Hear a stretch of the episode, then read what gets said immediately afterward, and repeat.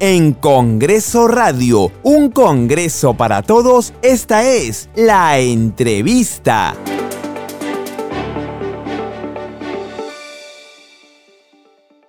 Hoy estamos con la congresista Kira Alcarraz, parlamentaria de la bancada de Somos Perú y una de las impulsoras de la ley 31458 para las ollas comunes.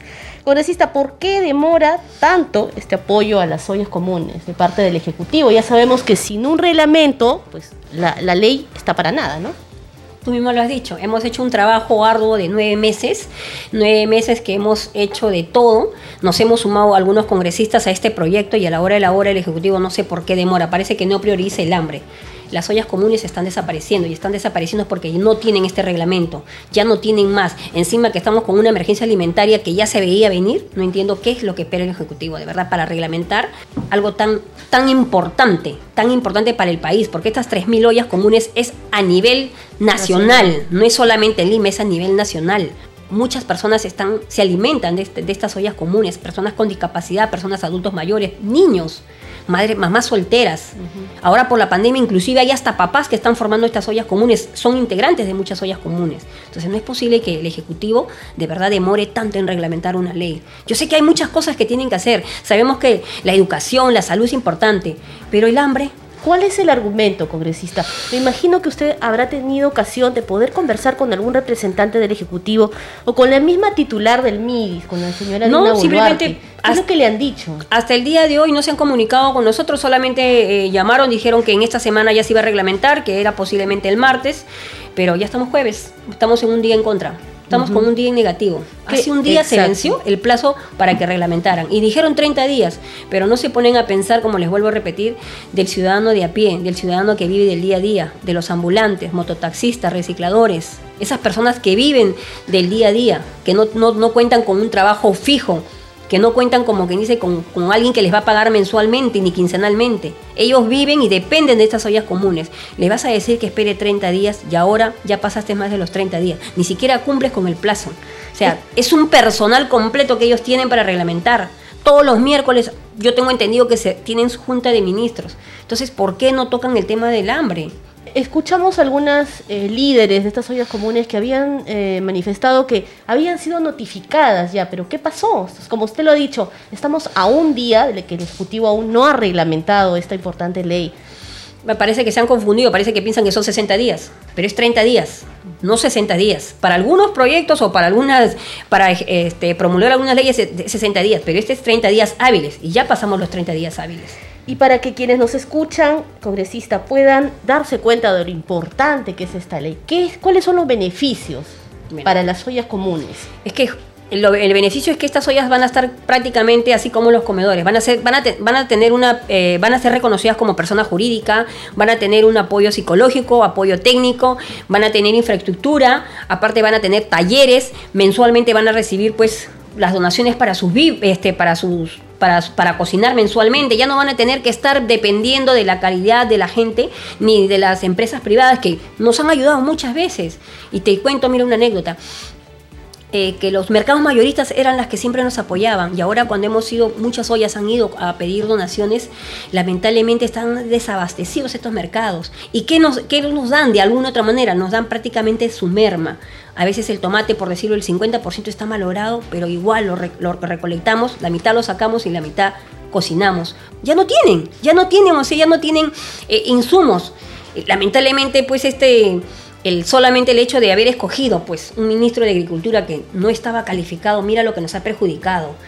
Ya no hay víveres en los supermercados que nos daban en los mercados mayoristas que nos daban muchas veces cebolla, papa. Tú vas y ves, está exorbitante el precio. Entonces, obviamente, ni ellos venden, ni ellos tampoco nos pueden regalar.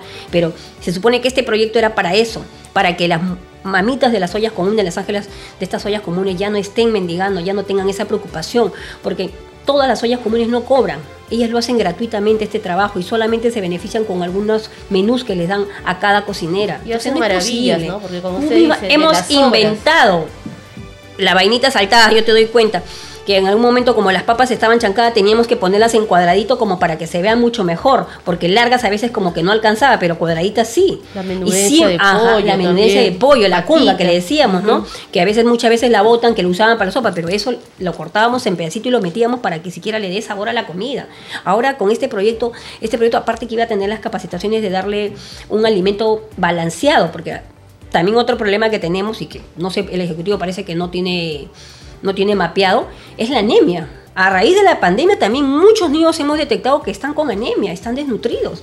Entonces, de por sí ya el no tener pues los víveres básicos, por lo menos para que estas ollas comunes trabajen y puedan de alguna otra manera eh, darle este apoyo a estas personas este, de bajos recursos, yo no entiendo de verdad, no entiendo qué es lo que les falta. Al ser reconocidas quiere decir que también son visibles, Sí. están formales. Sí. De esa manera pueden ser empadronadas por, los, por las municipalidades, por las autoridades locales. El trabajo de las municipalidades era empadronar a todas las ollas, ollas que estuvieran realmente legalizadas, formadas, no ollas fantasmas, porque lamentablemente las denuncias que he recibido, Ventanilla, Caraballo, Los Olivos, San Juan de Lurigancho, es que muchas ollas les quitan los víveres y forman unas ollas con cinco, con seis personas y arman esa olla. Y esta olla solamente, ¿por qué la arman? Para que apoye al candidato. Porque para nuestra mala suerte, y lo digo así, esto está ocurriendo justamente en época de candidatura.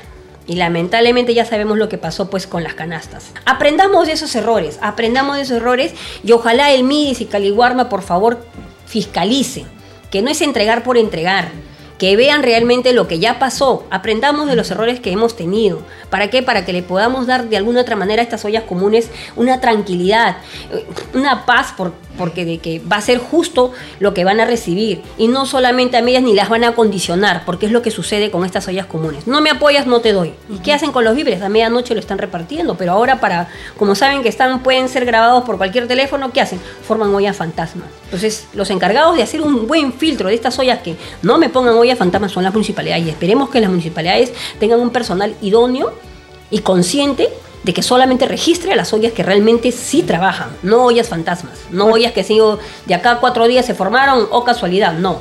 Son ollas que han estado desde la pandemia hasta adelante.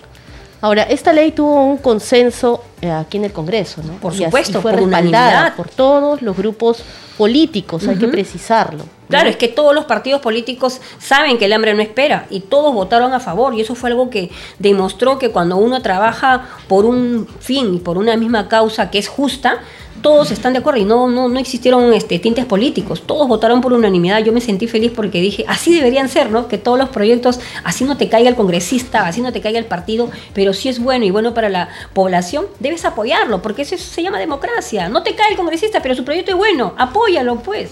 ¿Cuál sería la invocación ya, eh, y esto pues de cara, no sé, con una esperanza de que se pueda reglamentar en las próximas horas, en los próximos días, no lo sé, de parte Yo estoy Ejecutivo? contando horas. De verdad, yo tengo la esperanza de que pasen, de que en el transcurso del día eh, ya lo hayan reglamentado, que eh, recibamos la llamada esperada de Midis o de Caliwarmi, que nos digan ya salió, eh, para poder comunicar, ¿no? O que salga el comunicado en televisión o en el canal del Congreso, para que estas ollas puedan verlas y digan ya está reglamentado, ya están reconocidas como personas jurídicas, ya van a tener sus víveres, ya van a estar en paz, van a trabajar como deben ser, ¿no?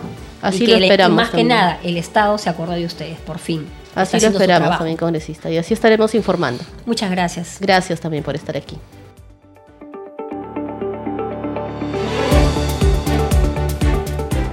Escucha todas las entrevistas de Congreso Radio ingresando a arroba radio-congreso en Twitter y a radiocongreso.perú en Facebook, así como a nuestras cuentas de podcast en Spotify, Apple Podcast, Google Podcast y SoundCloud.